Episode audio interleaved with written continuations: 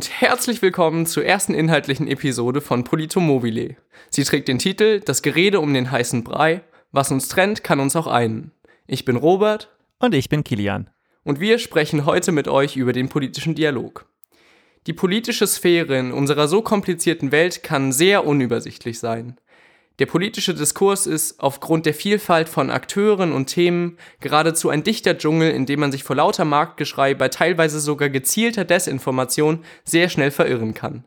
Die Kluft zwischen politischem Fachchinesisch und der alltäglichen Umgangssprache verursacht weitere Missverständnisse und auch Fehlinterpretationen, die durch die Intransparenz von Argumenten und einem nicht ausreichenden Kontextverständnis noch verstärkt werden können. Politische Debatten zeichnen sich im öffentlichen wie im privaten Rahmen viel zu oft durch fehlenden Respekt vor den anderen und einen emotionsgeladenen, rauen Umgangston aus, der einen Austausch auf Augenhöhe zugrunde richtet. Die Gesellschaft spaltet sich, Realitätswahrnehmungen driften auseinander, Ansichten zu Relevanz und sogar zur Existenz kollektiver Probleme variieren in verschiedenen politischen Lagern wie Tag und Nacht. Das Klima des Austauschs lässt teilweise sehr zu wünschen übrig. Doch warum ist das so? Und was können wir als Einzelne, wir als Gesellschaft anders machen? Um dieser Frage etwas näher zu kommen, werfen wir nun einen systematischen Blick auf kleinere Bereiche des Phänomens. Lass uns als erstes ein bisschen genauer auf die Praxis der Politisierung eingehen. Grundsätzlich sehen wir im politischen Dialog erstmal eine unglaubliche Menge an verschiedenen Akteuren. Die zentralen Akteure sind dabei in erster Linie Parteien, Amtsinhaberinnen und natürlich die Medien. Doch ganz so leicht ist es dann doch nicht, denn andere Akteure, wie zum Beispiel zivilgesellschaftliche Akteure oder Verbände, Unternehmen, aber auch die Wissenschaft, haben auch einen drastischen Einfluss auf den politischen Diskurs. Er reicht also von privaten Stammtischdiskussionen in der letzten Dorfkneipe über Demonstrationen und Streiks, über Interviews, Pressekonferenzen, Debatten im Fernsehen und so weiter und so fort, bis hin zur Veröffentlichung von Studien und Büchern und noch weit darüber hinaus. Er umfasst also gleichzeitig politische Grabenschlachten, die auf einer persönlichen Ebene stattfinden, äh, wie sachliche, respektvolle und lösungsorientierte Auseinandersetzungen zu den einzelnen Themen. Die Akteure kommunizieren dabei in unterschiedlichen Arenen und über unterschiedliche Kanäle mit jeweils ganz unterschiedlichen Intentionen und Motiven.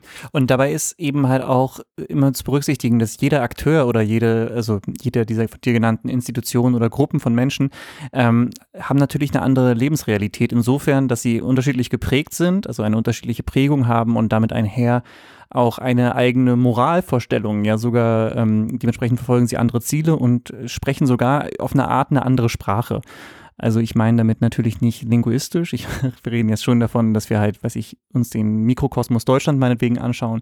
Ähm, und da reden natürlich alle Deutsch, aber abhängig davon, in welcher, also jetzt vermeintlich Schicht oder äh, welch, also welcher Bildungsschicht oder auch äh, sozial, aber auch vor allem finanziell du geboren bist, ähm, redeten wir halt teilweise völlig unterschiedlich, beziehungsweise benutzen halt Begriffe anders. Es geht häufig bei diesen Diskussionen um so eine Art Deutungshoheit um, oder auch, also von Begriffen selbst, aber auch darum, welche Begriffe wir verwenden, weil ähm, abhängig davon, welchen Begriff wir wählen, haben wir automatisch auch eine, ähm, eine Prägung des Begriffs oder des Inhalts des Begriffs. Ne, wenn wir uns jetzt zum Beispiel ähm, bedienen wir uns bei der Volksökonomie und sprechen kurz mal von den Begriffen Markt und Mittelschicht. Ja, das, äh, da haben wir gleich eine emotionale Aufladung dieser Begriffe und das ist immer abhängig davon, wer sie benutzt, wie diese Aufladung auch ist. Also selbst Mittelschicht kann halt für den einen was äh, Abwertendes sein, für den anderen was ähm, Hochtrabendes, für den nächsten ist es was total Positives. Ähm, und wie wir etwas nennen, sorgt halt automatisch dafür, dass wir auch den Diskurs selbst verändern, weswegen wir halt immer so sehr aufpassen müssen. Aber ich glaube, darüber sprichst du auch nachher noch mehr. ja, genau, darauf gehen wir ja später noch ein bisschen äh, genauer ein. Aber denkt man an dieser Stelle jetzt noch die Vielfalt an möglichen Themen und an Positionen zu diesen spezifischen Themen dazu, äh, ja, dann wird natürlich ganz klar, in was für ein riesengroßes Verwirrungspotenzial der politische Diskurs bietet. Ein erster Störfaktor, den wir hier ausgemacht haben, ist also quasi schon seine eigene Struktur.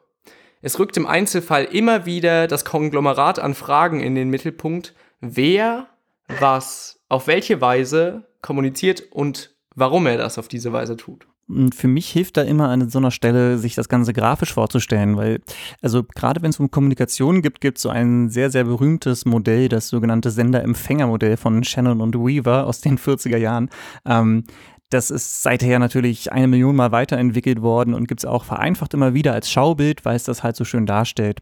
Es kommt überall zum Einsatz, wo es um Kommunikation geht, also Sozialpädagogik über Psychologie bis hin zu Marketing. Überall findet man dieses Modell.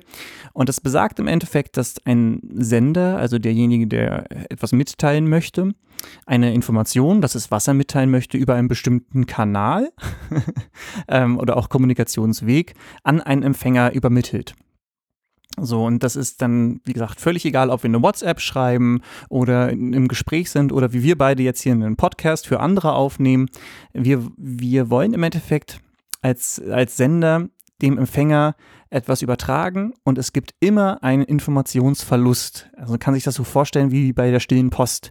Und dieser, Verlu dieser Informationsverlust äh, basiert immer auf ähm, dem Kommunikationskanal. Das heißt, jeder Kommunikationskanal, jeder, jede Art und Weise zu kommunizieren, die man halt als, ähm, als Medium verwendet, ähm, hat unterschiedliche Störfaktoren, wodurch das Signal am Ende wieder verzerrt wird oder sogar komplett verändert und wieder anders ankommen kann. So, und äh, da wird es jetzt ganz kompliziert, weil der Sender, ähm, also derjenige, der die Information losschicken möchte, ist sich darüber im Klaren der kennt diese Problematik und versucht, das Signal im Vorfeld so zu verändern oder zu manipulieren, ähm, dass die Information aufgrund der Störfaktoren wieder zu der richtigen Information zurückverschlüsselt wird oder entschlüsselt. es klingt jetzt wesentlich komplizierter, als es ist. Ich kann jedem nur empfehlen, ähm, das Ganze mal zu googeln ähm, Sender-Empfänger-Modell ist, ist wirklich als Schaubild ganz, ganz einfach. Und es zeigt aber einfach nur, wie komplex es also eine einfache, vermeintlich einfache Sache wie reine Kommunikation schon ist und wie, wo im Endeffekt auch die ganzen ähm, möglichen Stellen sind, wo wir halt auch viel kommunizieren können. Lass uns jetzt zusammen einen Blick auf eine Reihe von Störfaktoren werfen, beginnend mit dem sogenannten Framing, das Kilian vorhin schon angesprochen hatte. Wir kennen es doch alle. Probleme können von einer Reihe ganz unterschiedlicher Standpunkte aus beleuchtet werden und äh, die Beleuchtung von diesen Perspektiven aus führt dann im Endeffekt auch wieder zu ganz unterschiedlichen Handlungsempfehlungen. Ihr fragt euch jetzt sicher, ist es wieder die alte Leier vom halbleeren Glas, das auch halb voll sein kann? Und im Endeffekt folgt das Framing wirklich genau diesem Prinzip. Je nachdem, in welcheren größeren Kontext man ein Problem einordnet und wie das rhetorisch passiert, verändert sich natürlich auch die Wirkung dessen, was im Endeffekt gesagt wird. Um nicht ganz so abstrakt zu bleiben, bringen wir hier ein kurzes Beispiel.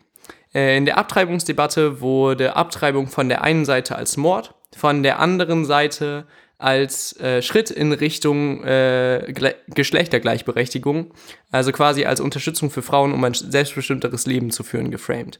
Wir wollen jetzt hier gar nicht näher darauf eingehen, äh, auf den Inhalt dieser Frames und inwiefern die sinnvoll sind oder nicht, sondern es wird schon an diesem sehr plakativen Beispiel ziemlich klar, wie schwerwiegend die Dominanz einzelner Frames im politischen Diskurs äh, im politischen Diskurs sich auf politische Entscheidungsfindung auswirken kann. Ja, absolut. Und das Problem ist, dass wir tatsächlich diese Art des Framings haben wir eigentlich in allen Themenbereichen, in denen es Debatten gibt. Weil jede Seite versucht natürlich, ähm, die eigene Meinung mit in die Formulierung aufzunehmen, sodass die, dass der Hörer, um in dem Fall jetzt halt eben die Bürger oder wer auch immer, ähm, das Gefühl haben, automatisch schon auf der Seite desjenigen zu sein, der spricht oder der die Information sendet. Und das ist extrem schwierig für, für Autonormalverbraucher, aber auch für, also für jeden ist es für uns alle schwierig zu erkennen, ähm, wann, wann unser eigenes Unterbewusstsein tatsächlich Opfer von Framing wurde. Ja, also wenn wir, es gibt so viele solche Beispiele, zum Beispiel in der, in der Klimadebatte. Da sprechen, sprechen die einen von Klimawandel und die anderen von der Klimakrise. Und das ist sind unterschiedliche Wörter, die unterschiedliches bedeuten und trotzdem werden sie innerhalb der Debatte synonym verwendet. Und das macht, tatsächlich, das macht tatsächlich eine ganze Menge aus. Und auch hier geht es uns jetzt wieder nicht darum, welches, welches das, das, quasi unsägliche Framing ist, ja, also welcher Begriff äh, ein, ein verblendet und in die falsche Richtung lenkt oder was, sondern es geht tatsächlich einfach nur darum, dass äh, bestimmte Begriffe haben eine bestimmte Aufladung und werden von unserem Unterbewusstsein auch automatisch interpretiert. Und dieser Tatsache äh, müssen wir uns, müssen wir uns im Klaren sein und das ist sehr, sehr schwer, ähm, das zurückzuentschlüsseln, weil selbst wenn wir wissen, dass wir quasi gerade manipuliert werden und das ist das perfide am Framing, ähm, selbst wenn wir wissen, dass wir manipuliert werden, können wir dagegen recht wenig tun, weil es, wir müssen so, wir müssen aktiv in unserem Kopf die Wörter umformulieren, ähm, um dagegen anzukommen. Und trotzdem wird es uns nachhängen. Doch diesen Frames nicht aufzulaufen, ist natürlich nicht so leicht. Und das führt uns direkt zum nächsten Störfaktor, nämlich der Intransparenz von politischen Argumentationen. Schaut man sich verschiedene Frames an, wird relativ schnell offensichtlich, dass hinter den wertenden Aussagen zur Thematik eine tiefgreifende Überzeugung steht, also quasi ein Weltbild steht, das Annahmen darüber beinhaltet, wie die Welt aufgebaut ist, wie sie strukturiert ist, wie sie funktioniert. Diese Annahmen werden in der Debatte an sich allerdings relativ selten explizit gemacht, denn politische Auseinandersetzung bezieht sich ja nicht auf die Annahmen, die hinter den Empfehlungen stehen, die man für eine bestimmte Situation äh, hervorbringt, sondern Politik bezieht sich grundsätzlich eher auf die Handlungsempfehlungen an sich. So, an dieser Stelle ein kleines Beispiel, das im Buch Prisoners of Reason aufgegriffen wird. Versteht man den Menschen in einem klassisch liberalen Sinne als Individuum, welches in der Ausübung seiner Freiheit an die Achtung der Rechte und der Freiheit anderer gebunden ist. Dann wird, der, äh, wird dieses Individuum aus freien Stücken Handlungsempfehlungen folgen, durch die die Freiheit, die Rechte oder das Wohlergehen anderer zu Lasten der eigenen Freiheit geschützt werden. Betrachtet man Individuum, äh, Individuen aber nach einer neoliberalen Logik, dann äh, sieht man, dass die Menschen von Grund auf zweckrational und eigennutzorientiert sind. Und anhand dieser Sicht wird klar, dass das Individuum gezwungen werden muss, sich auf eine bestimmte Art und Weise zu verhalten, weil es ansonsten seinen eigenen Vorteil auf Kosten anderer anstreben würde. In der Handlungsempfehlung steckt also eine Überzeugung, die auf den ersten Blick unsichtbar bleibt. Die Intransparenz ist dabei im Einzelfall problematisch, weil vielen Menschen kaum auffällt, was die Grundannahmen sind, die hinter den Positionen stehen. Wenn man Positionen also nach dem Copy-Paste-Prinzip übernimmt, dann scheint fraglich, ob die Person, die, die die, Position übernommen hat, tatsächlich auch mit dem Hintergrundwissen, das sie bräuchte, um sie ordentlich einordnen zu können, diese Position weiterhin vertreten würde. Und genau da haben wir ja auch das Problem ähm, beim, bei dem, was wir schon vorher meinten, mit dem wieder Entschlüsseln oder Deschriffieren. Ne? Also wenn, wenn du weißt, dass eine Aussage, ähm, dass da eine gewisse, eine bestimmte Prägung Moral oder wie du jetzt eben meinst, eine bestimmte Grundtheorie hintersteckt, ähm, die aber nicht laut ausgesprochen wird, brauchen wir diese, um überhaupt ähm, die, diese verschlüsselten da äh, Informationen, die halt in einer Rede meinetwegen ähm, mitschwingen, überhaupt wieder zurück entschlüsseln zu können in unsere Logik das ist so ein, so ein, so ein ewiges Hin und Her, so ein, so ein Katz-und-Maus-Spielen zwischen Sender und Empfänger, wenn man so möchte. Wir haben jetzt darüber gesprochen, wer auf welche Weise politisch kommuniziert. Also wir haben über Akteure gesprochen, wir haben über Framing und Intransparenz gesprochen. Kommen wir jetzt zu der Frage, was überhaupt kommuniziert wird und welchen Stellenwert Themen gegenüber anderen einnehmen. Das ist nämlich für den politischen Diskurs genauso zentral. Dieser Zusammenhang oder dieses Konzept wurde über hunderte von Publikationen unter dem relativ sperrigen, aber eigentlich relativ intuitiv verständlichen Begriff, nämlich dem des Agenda-Settings untersucht.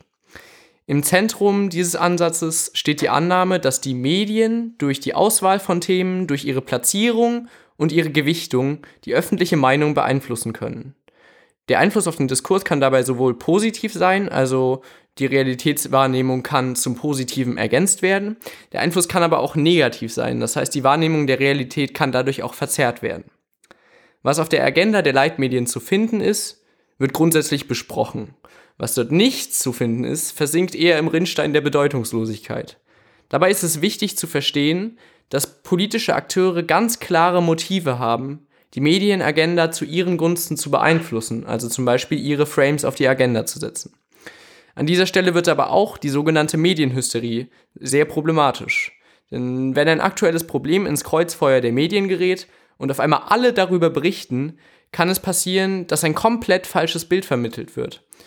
Und das kann dazu führen, dass andere ebenso relevante Probleme im kollektiven Gegenwartsgedächtnis eher in den Hintergrund treten, weil sie in der Berichterstattung verdrängt werden, obwohl diese Probleme genauso einer passenden Lösung bedürfen.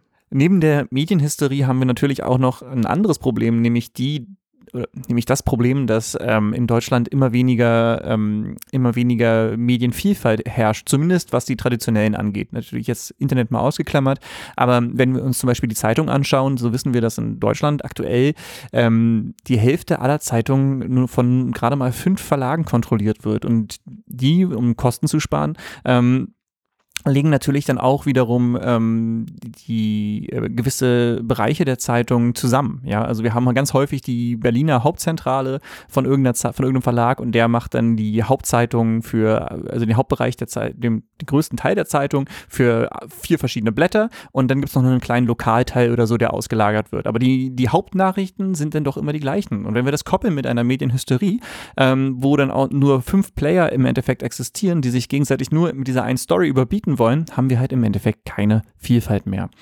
Und ähm, das ist so ein bisschen, das ist so die Krux, weil da haben wir halt eben wirklich dieses Zusammenspielen.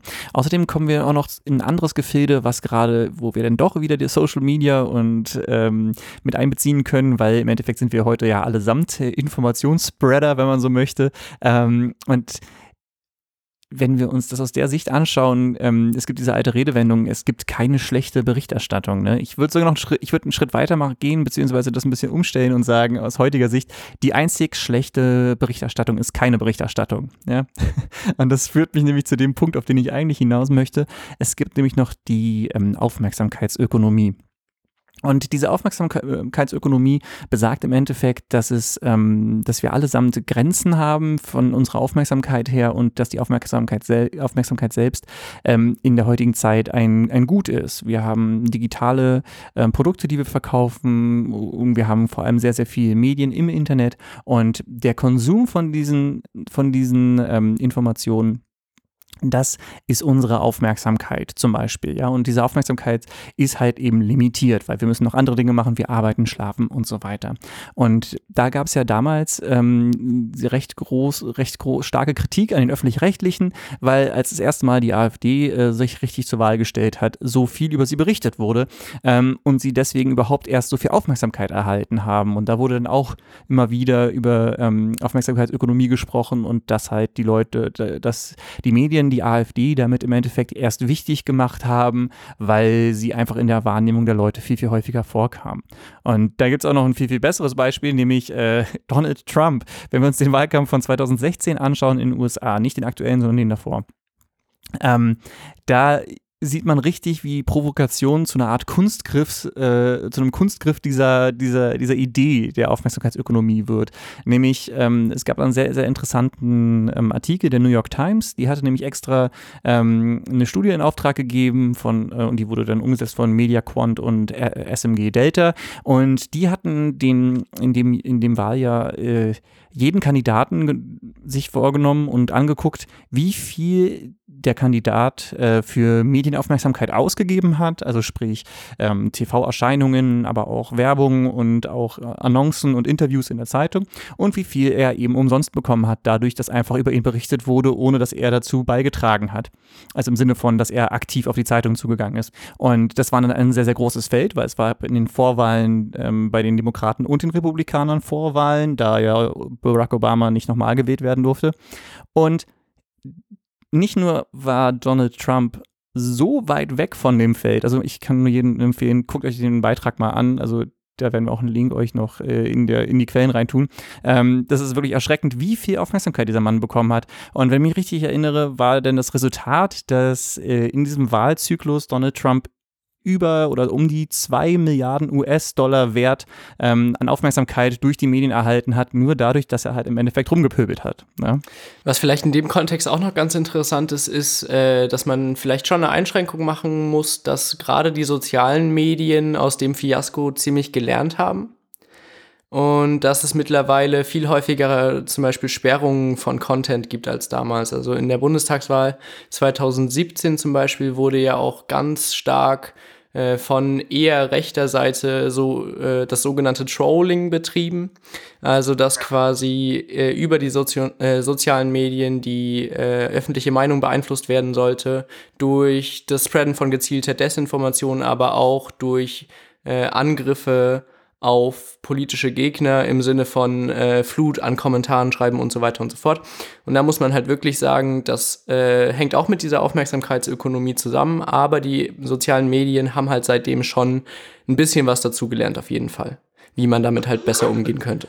Absolut. Und ja, und das ist ja auch ähm, ein, ein Learning by Doing. Ne? Also die, ich weiß noch, äh, gerade, ich erinnere mich noch sehr stark an die letzte Bundestagswahl. Da ging es dann nämlich plötzlich auch darum, dass äh, Konten gesperrt wurden auf Twitter und so. Und ähm, interessanterweise waren halt Twitter und Facebook und wie sie alle heißen, sehr viel mehr interessiert in Europa, es war die Europawahl, nicht die Deutschlandwahl, nicht die Bundestagswahl, die Europawahl, ähm, daran, dass nach der 2016-Wahl in den USA, wo es so viel Kritik an ihnen gab, zu Recht, nebenbei erwähnt, weil ähm, wenn man Werbung schalten darf, äh, die bestimmten nach Demografie, nach Demografie sortiert Leuten Werbung schickt für geht wählen am und das einen Tag nach der echten Wahl macht, ist das halt Irreführung und die, wenn die Plattformen das unterstützen bzw. nicht ähm, beschränken, helfen sie halt im Endeffekt dabei, einen Wahlbetrug zu betreiben, ganz einfach. Aber wie auch immer, sie waren halt deswegen stark in der Kritik und wollten das in Europa besser machen und sind am Anfang sehr übers Ziel hinausgeschossen, was nämlich zur Folge hatte, dass plötzlich ganz viele Satiriker und Komiker äh, ihre Accounts gesperrt hatten. Und ähm, dann mussten sie von diesem scharfen Kurs ein Stück weit wieder zurückrudern, ähm, weil sie dann nämlich, ähm, weil das war, sie hatten das ursprünglich nämlich mit Unpets-Prinzip. Ich weiß gar nicht, ob du das mitbekommen hast, aber du konntest dann bei Twitter und so weiter Leute verpetzen, dass die quasi was schreiben, was nicht stimmt, äh, was zu Wahlbetrug auffordert oder irgendwas in der Richtung. Und am meisten wurde es von rechten Trolls genutzt.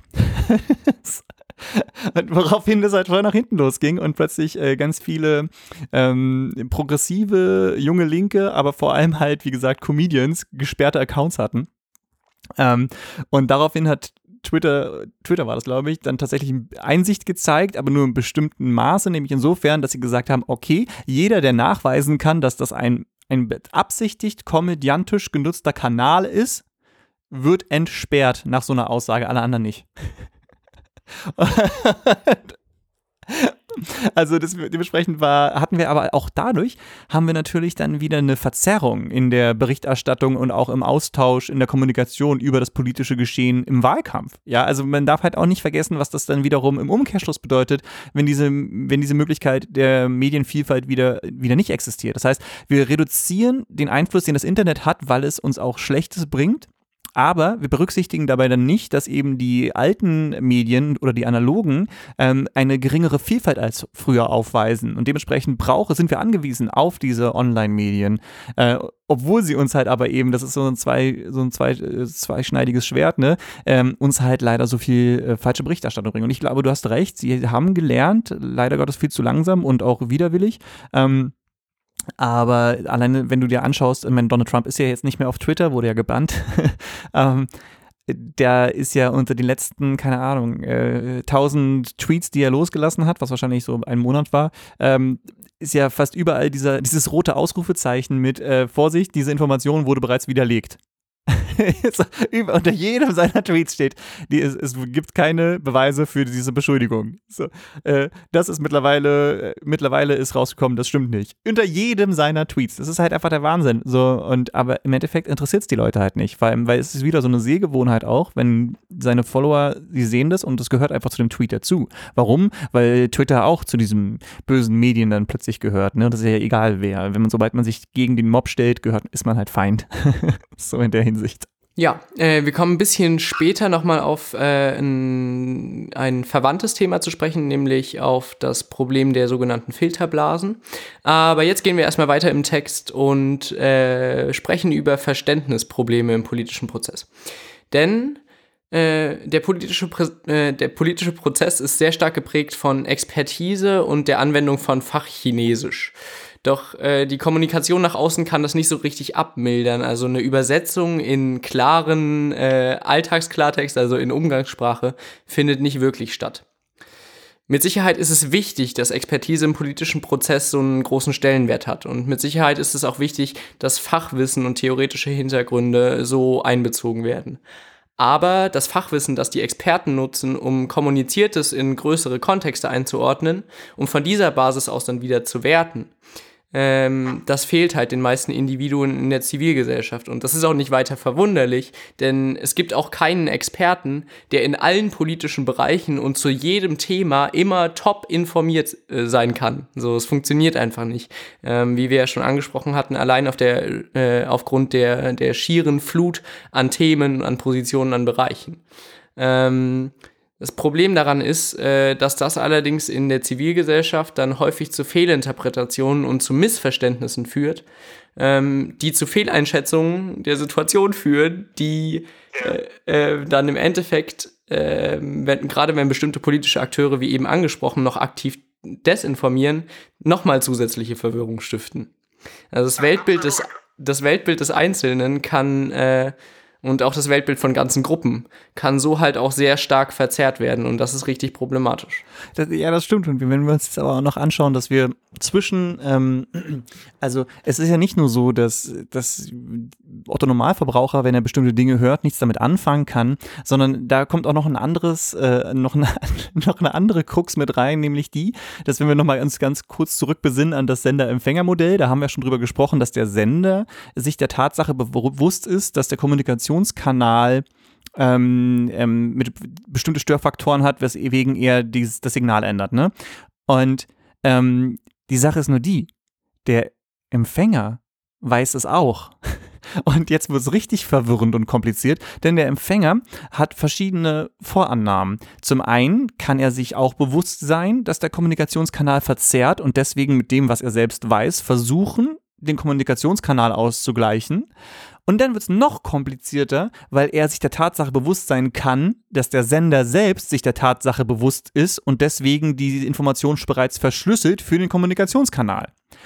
Und da haben wir dieses, da ist wieder, wieder so ein Katz-und-Maus-Spiel, was einfach unendlich lang fortgeschritten werden kann, weil ist der äh, Empfänger ähm, nimmt er die Information, die bei ihm ankommt, wie auch immer sie ankommt, so wie sie ist, versucht er den Kommunikationskanal auszugleichen versucht in, sein, also in seinem eigenen Denkprozess, versucht er den, De den Denken, Gedankenprozess des Senders mit ähm, zu entschlüsseln oder sogar beides, also den Sender und den Kommunikationskanal, oder gibt er auf und sagt, das ist ja eh alles nur, ähm, das, das ufert so sehr aus, dass er sagt, so, ja, das ist eh alles nur, äh, er versucht eh mich nur mich zu manipulieren. Ja, und dabei ist die Manipulation vielleicht gegeben, aber sie ist vor allem, vielleicht geht es einfach viel mehr darum, dass man möchte, dass das ankommt, was man auch sagen will. Ähm, und da ist dann wieder so ein Drahtseilakt, was ist Manipulation und was ist einfach so Aufbereiten der Information, dass ein anderer sie verstehen kann. Aber das ist meistens der Punkt, wo dann halt auch viele einfach aus dem Geschehen aussteigen und sagen, ja, es interessiert mich halt nicht, weil die Leute reden halt nicht Klartext mit mir. Ja, und das ist äh, vielleicht an manchen Punkten ziemlich problematisch, dass äh, Leute an diesen Stellen auf, äh, aussteigen. Ich denke da ganz konkret an ein Referendum in der Schweiz 2015, in dem eine Erbschaftssteuer eingeführt werden sollte. Ähm, also eine zentrale Erbschaftssteuer, die nur die reichsten 1,5 Prozent der Bevölkerung wirklich betroffen hätte. Und die Gelder, die durch diese Steuer eingenommen äh, wurden oder äh, eingenommen worden wären, äh, hätten investiert werden sollen in ähm, umverteilende Maßnahmen, also zum Beispiel in die Versorgung von Alten. Ähm, und das Interessante ist, dass nach äh, gefühlt jeder Theorie des Wählerverhaltens der äh, Otto-Normalwähler dieser Erbschaftssteuer hätte zustimmen müssen, weil es äh, prinzipiell im, äh, durch diese äh, redistributiven Maßnahmen, die dadurch finanziert werden sollten, äh, im Interesse quasi des Otto-Normalwählers wäre. Interessanterweise äh, haben aber 71 Prozent der Schweizer oder 70 Prozent der Schweizer ähm, gegen die Steuer gestimmt. Und äh, das erscheint ziemlich fragwürdig, weil im Endeffekt wäre es halt äh, im Sinne von äh, 98,5 Prozent der Gesellschaft gewesen. Aber äh, ökonomische Interessensverbände haben es geschafft, im politischen Diskurs vorher äh, ganz ausschlaggebende Frames ganz groß zu machen. Und die wurden von vielen Schweizern übernommen obwohl es im Diskurs äh, auch ein Gegenargument gab, das das Argument komplett ausgehebelt hat. Das wurde aber viel seltener äh, in Zeitungen zum Beispiel veröffentlicht, viel seltener besprochen. Ähm, und ja, im Endeffekt hat halt die Dominanz von diesem Frame dazu geführt, äh, dass äh, das Ergebnis dann halt so war. so problematisch war. Ja, und das ist, das, das ist witzig, weil das trifft so ein bisschen den Kern von was, was ich vor kurzem gelesen habe. Ich äh, bin gerade dabei, äh, Psychologie der Massen zu lesen von Gustave Le Bon. Ähm, und ja, also ein bisschen schwierig manchmal für, für meinen Geschmack, weil äh, sehr konservativ, aber ist halt auch eine Weile her, dass das geschrieben wurde. Ähm, aber der hat so die ersten groß, größeren Theorien zur, zur Massenpsychologie halt verfasst.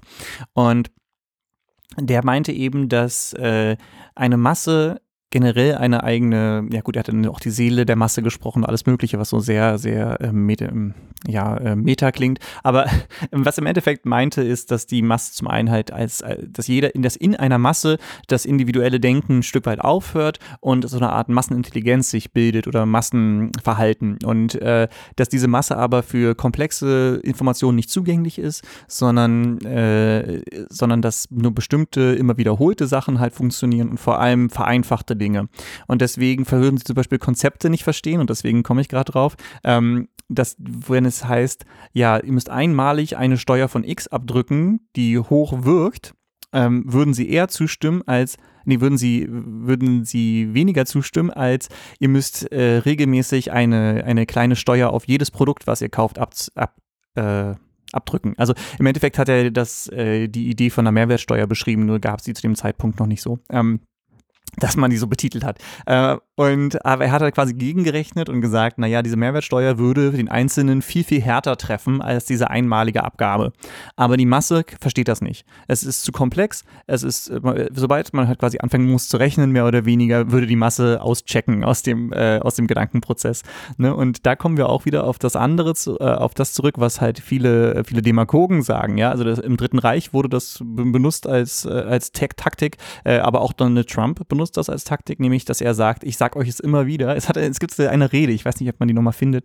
Ähm, da meint er, ich sag euch es so lange, bis es stimmt. Ähm,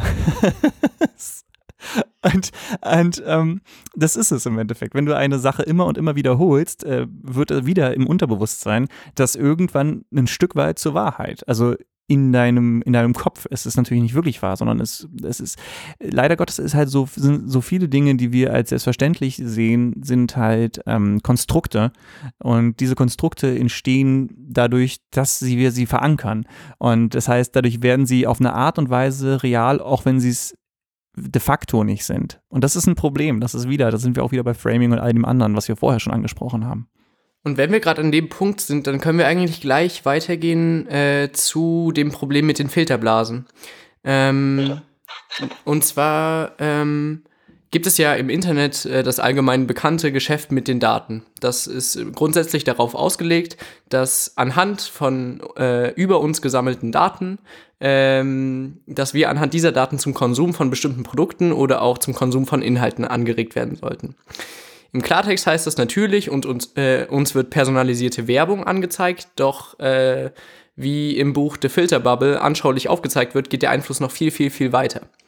Ähm, es wird zum Beispiel dadurch auch beeinflusst, welche Suchergebnisse uns angezeigt werden, wenn wir nach einem Job suchen, wenn wir nach einem Restaurant suchen, wenn wir nach Musik suchen, aber auch wenn wir nach Informationen suchen, äh, zum Beispiel zu politischen äh, Phänomenen oder zu pro politischen Problemen das ist ja auch alleine, wenn wir, wenn, ich weiß nicht, ob du dich erinnerst, aber als das, als das alles noch relativ jung war mit diesen ähm, personalisierten Werbung und so weiter, ähm, ich, äh, tut mir leid, dass ich da so reingrätsche, aber ich, ich habe gerade diese, ich weiß noch, dass es früher nicht so, so, ähm, so gut gelöst war oder wie soll man sagen, so, so geschickt gemacht war wie heute. Ja, weil ich weiß noch, ich war, da war Gmail noch relativ neu und ich hatte halt, weil es halt neu war und war halt der neue heiße Scheiß, also hatte ich so eine, hatte ich eine Gmail-Adresse. Und ähm, und ich habe meiner und ich hatte eine Mail von meiner Schwester erhalten, dass sie mit einer Freundin wandern geht in den Bergen. Und ungelogen, das muss so der Moment gewesen sein, wo sie halt angefangen haben, alle ihre Metadaten bei Google zu benutzen, um die Google Ads anzupassen. und ich hatte eine Woche lang das ganze Internet nur noch voll mit Jack Wolfskin und äh, Northern Line und hast nicht gesehen. Über, ich, sie, mir wollten, sie wollten mir permanent, wollte mir das Internet irgendwie Wanderschuhe andrehen. Ich war noch nicht einen Tag in meinem Leben wandern, ja. und das war das also das war so eine augenöffnende, sehr erschreckende äh, äh, ja, äh, Tatsache, also oder Moment in meinem Leben. Und das ist, aber ich glaube, dass sie halt vor allem für Leute, die jünger sind, die das nicht so aktiv miterlebt haben, wie, wie klobig das am Anfang war, ähm, kriegen halt gar nicht mit, wie subtil einem diese ganze Werbung untergemogelt wird und die einen dann halt doch irgendwie Clickbait-mäßig draufpackt, dass man halt irgendwo raufklickt und dann natürlich noch an, verstärkt durch, irgend, verstärkt durch irgendwelche ähm, Affiliate-Programme von, von, von Influencern und hast nicht gesehen, ja. Also ich finde diese dieses ganze personalisierte Werbung-Ding so gruselig, um ehrlich zu sein, wenn einem dann auf einmal, was weiß ich, äh, Werbung für Hundekauknochen angezeigt wird, weil man mit irgendjemandem drüber gesprochen hat, dass äh, der Hund von XY oder der eigene und der Hund von der Mutter, was weiß ich, schlechte Zähne hat oder so. Also das, das äh, passiert immer wieder und ich finde es so gruselig einfach äh, endgültig gruselig wird es meiner Meinung nach immer in dem Moment, wo du nicht über Sachen schreibst, sondern über Sachen sprichst. Und ich weiß nicht, ob man dann einfach schon zu paranoid ist, dass man sich das selber einredet, aber also ich weiß nicht, hatte nicht jeder schon mal, also ich hatte auf jeden Fall schon das Gefühl, über Dinge gesprochen zu haben in der Nähe meiner Geräte und plötzlich Werbung in dem Bereich angezeigt zu bekommen, bekommen zu haben, ohne es irgendwo schriftlich festgehalten zu haben. Ja, es gibt da halt zwei Möglichkeiten. Ne? Entweder ähm, sie schneiden tatsächlich mit und nutzen das, um uns Werbung anzuzeigen, oder aber die Algorithmen, die unser Klickverhalten analysieren und unser Konsumverhalten analysieren, sind mittlerweile schon so ausgereift, dass sie Ja, die KI hat einfach komplett, die weiß, die weiß heute schon, was ich morgen für Seiten anklicken werde, deswegen öffnet einfach der Computer schon für mich. Das wäre so gruselig, aber ich glaube, in die Richtung soll es gehen, wenn man äh, in dieser Tech-Industrie steckt. Ja, Schnittstelle Mensch-Maschine äh, kommen wir bestimmt auch nochmal in einer späteren Folge drauf zurück. ähm, um aber wieder ein bisschen zurück zum politischen Bereich zu kommen, ähm, wenn man dieses Filterblasenproblem auf den politischen Bereich bezieht, dann wird es sehr problematisch. Denn grundsätzlich wird man eher mit Informationen konfrontiert, die zum eigenen Weltbild passen, weil man ja grundsätzlich auch eher nach dem Klickverhalten, das analysiert wurde, diese äh, Inhalte konsumiert. So, und äh, das kann problematisch werden, wenn man äh, immer, nur wild, äh, immer nur Inhalte zugespielt bekommt, die eben das Weltbild quasi noch untermauern und verfestigen, aber nicht die Inhalte sieht, die einem vielleicht äh, relevante Informationen geben könnten, um das Weltbild oder bestimmte Annahmen zu einzelnen äh, Problemen nochmal zu überdenken. Ja, absolut. Wir haben ja also im Endeffekt Echo Chambers, die und durch dieses immer wieder, ähm, es ist halt auch so stark, weil wir halt Meinung, Meinungen auch verfestigen damit. Ne? Also selbst wenn wir nur eine Annahme haben und dann plötzlich in so ein Echo Chamber geraten, dann sind wir halt irgendwann fest überzeugt davon. Das ist halt, wir sind nicht davor gefeit vor diesem ähm, Rep repetitiven, also dass wir halt immer und immer wieder das Gleiche hören, dass es dann irgendwann zur Realität bei uns im Kopf wird. Und ähm, deswegen ist es auch so einfach wie nie, dass sich halt heute diese ganzen Parallelrealitäten tatsächlich entwickeln. Ja, also dass halt ähm, es gibt keine allgemeingültige Meinung mehr zu bestimmten Dingen, ähm, weil es immer irgendeinen Deppen gibt, der sagt, nee, ich sehe das anders und ich finde, wenn ich um die ganze Welt reisen muss dafür, ein Wissenschaftler, der mir zustimmt, weil er Geld braucht oder warum auch immer oder weil er halt auch mal Aufmerksamkeit haben möchte, ähm, und dann sieht irgendein anderer Wissenschaftler das, der sich denkt, was, der kriegt Aufmerksamkeit dafür, ey, dann mache ich doch auch mit und dann hast du halt zwei, drei Hansel und dann noch einen mit einer sehr, sehr stark ausgeprägten Ego-Schwäche und plötzlich ähm, in, entsteht da so eine kleine Mikro-Echo-Chamber und sobald einer aus Versehen reintappt äh, und noch nicht eine gefestigte Meinung dazu hat, äh, ist der auch mit drin und dann wächst das Ding halt von sich aus, weißt du? Das ist halt echt, das ist so schwer, das zu begrenzen und das ist auch eine der großen Aufgaben, glaube ich, ähm, gerade auch was Tech-Firmen angeht für die nächsten Jahrzehnte, wenn, wenn, wenn das mal reicht. Und das, das ist richtig problematisch, denn äh, in den vergangenen Jahren merkt man immer häufiger, äh, wie die Realitätswahrnehmungen von unterschiedlichen Gruppen in der Gesellschaft auseinanderdriften. Und äh, dass es immer schwieriger wird, wenn man jetzt zum Beispiel an den Klimawandel denkt, äh, als Gesellschaft sich überhaupt darauf zu einigen, dass bestimmte kollektive Probleme existieren.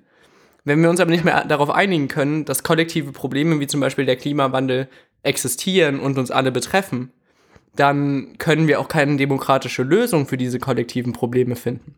Absolut. Und das sieht man immer wieder. Also wenn man mit irgendwem diskutiert, der halt, ähm, der halt, weiß ich nicht, ähm, irgendeine sehr heftigen, äh, eine sehr außergewöhnliche Meinung hat, drücken wir es mal vorsichtig aus, ähm, da haben wir ja meistens das Problem, dass dadurch, dass sich auf ein bestimmtes, ähm, also meiner Meinung nach fiktives Problem konzentriert wird, wir die tatsächlichen Probleme nicht angehen können.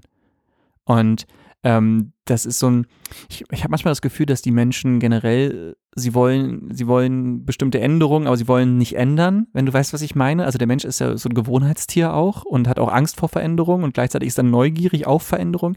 Und das ist so ein ewiger Zwiespalt oder so ein Zwiek also so, so, so ein Kampf, so ein Zerren an zwei Enden, den der jeder Mensch in sich selbst drin hat, aber den wir als Gesellschaft noch viel, viel größer verkörpern. Und da sind wir dann auch wieder bei der, bei der Psychologie der Masse. Wenn jedes Individuum schon so ein widerstreitende Kräfte in sich drin hat, dann haben wir die als Gesellschaft natürlich viel, viel stärker. Und genau gepaart mit all dem, was wir halt vorher schon gesagt haben, eben den, den, ähm, der, der Informationsverbreitung über das Internet, generell der Informationskonzept, wie Informationen weitergegeben werden und der ähm, Verringerung der Vielfalt in den, in den herkömmlichen Medien, haben wir halt echt so ein, so, so, so, so ein Mix, so ein, so ein Cocktail, der halt echt äh, interessant bis gefährlich ist. Ja, kommen wir so langsam mal zum Fazit. Ähm nach dieser Betrachtung stellt sich für mich so ein bisschen die Frage, äh, wohin führt es uns denn jetzt, diese Störfaktoren ausgemacht zu haben und äh, sie genauer untersucht zu haben? Und äh, ich glaube, darauf gibt es mehrere Antworten. Einerseits hilft es uns, unseren Blick dafür zu schärfen äh, und den Verwirrungen des politischen Diskurses zumindest ein Stück weit zu entgehen. Gleichermaßen fordert es uns aber auch dazu auf, äh, Informationen nicht einfach zu schlucken, sondern zu hinterfragen. Auch wenn im Endeffekt das Re Resultat der Reflexion ist, dass wir der Position dann doch zustimmen, ist es halt wichtig, sie zu hinterfragen. Ähm, außerdem motiviert es uns, uns mit anderen respektvoll auszutauschen, auch wenn wir nicht der gleichen Meinung sind. Sicherlich könnten wir uns darüber auf persönlicher Basis streiten, wer recht hat. Aber das führt ja zu nichts. Einer oder vielleicht sogar beide fühlen sich dann am Ende als Sieger des Gesprächs, nehmen aber für ihre eigene Position wohl kaum etwas zum Nachdenken mit nach Hause. Sie haben ja den Sieg über den Feind errungen. Ja, oder genau andersrum. Ich meine, es kann ja auch, also, ich, entschuldige, wenn ich jetzt gerade reingrätsch, aber äh, es kann ja halt einfach sein, dass beide als Verlierer nach Hause gehen und dann einfach nichts, nichts sich potenziert hat, außer der Hass auf den anderen. Ja, auf jeden Fall. Ähm, aber die Lösung dafür wäre es, es, wäre es halt, uns gegenseitig zu achten und zu versuchen, die Wurzeln unserer Meinungsverschiedenheiten zu berücksichtigen. Ähm, denn dann fällt es uns leichter, auf einen gemeinsamen Nenner zu kommen. Wenn nach einer Debatte beide Seiten etwas zum Nachdenken mit nach Hause nehmen, dann war der Austausch ja auch wirklich fruchtbar. Wenn sich beide Seiten im Dialog gegenseitig achten, kann ein sachlicher und lösungsorientierter Austausch dazu führen, dass wir uns im Nachhinein verbunden fühlen, während stumpfes Wir gegen die nur zu einer Verfestigung der Spaltung führt. Zu guter Letzt hilft es uns auch dabei, an der einen oder anderen Stelle Standpunkte besser vertreten und vor Kritik besser verteidigen zu können. Wir sollten im politischen Austausch also achtsam und gelassen sein, auch wenn uns eine Position gehörig gegen den Strich geht. In jedem Falle gilt, Wer auf die Sache bezogen zu einem Thema klar und logisch argumentiert, dessen Erfolg in der Debatte wird entscheidender und nachhaltiger, vor allem nachhaltiger sein, als wenn man den Gegenüber einfach nur auf persönlicher Basis diffamiert. Ähm, das war die erste inhaltliche Folge Polito Mobili. Wir hoffen, es hat euch genauso viel Spaß gemacht wie uns und ähm, wir freuen uns drauf, euch auch in den nächsten, beim nächsten Mal wiederzusehen. Das ist in zwei Wochen. Also am 29.01. gibt es dann die nächste Folge mit Robert und mir und ähm, wir sprechen dort ähm, aus gegebenen Anlass aufgrund der Corona-Krise über Krisen, allerdings mehr mit einem Fokus auf Finanzkrisen und Krisenmanagement, ähm, da die tatsächlich uns alle noch mehr angehen, als ihr vielleicht glauben mögt. Ähm, und die besuchen uns äh, oder die überfallen uns einfach häufiger. Seht ihr, was ich da gemacht habe? Ich habe das Thema geframed. Ähm, so, vergesst nicht, Polito Mobili ist euer Podcast. Ähm, damit, ist, ist, damit es keine leere Floskel bleibt, bitte, bitte, bitte übt Kritik über Social Media. Ihr findet Polito Mobili neben den ganzen, neben den ganzen Podcast-Anbietern auch auf Facebook, Twitter, Instagram und YouTube. Ähm, und ganz egal, wo ihr es hört, ihr schreibt uns auf die, auf die Mauern oder wie auch immer das heißt, schickt uns private Nachrichten, Hashtag Polito Mobili und äh, wir werden eure Fragen, eure, eure Kritik aufnehmen, annehmen und umsetzen. Ihr könnt Teil des po Podcasts werden so und eure Kritiken werden wir natürlich auch ähm, retweeten, posten, was auch immer. Wir freuen uns über eure Reaktion. Wir bedanken uns fürs Zuhören und wünschen euch trotz des Lockdowns zwei gute Wochen. Macht's gut, bis dahin und ciao. Tschüss.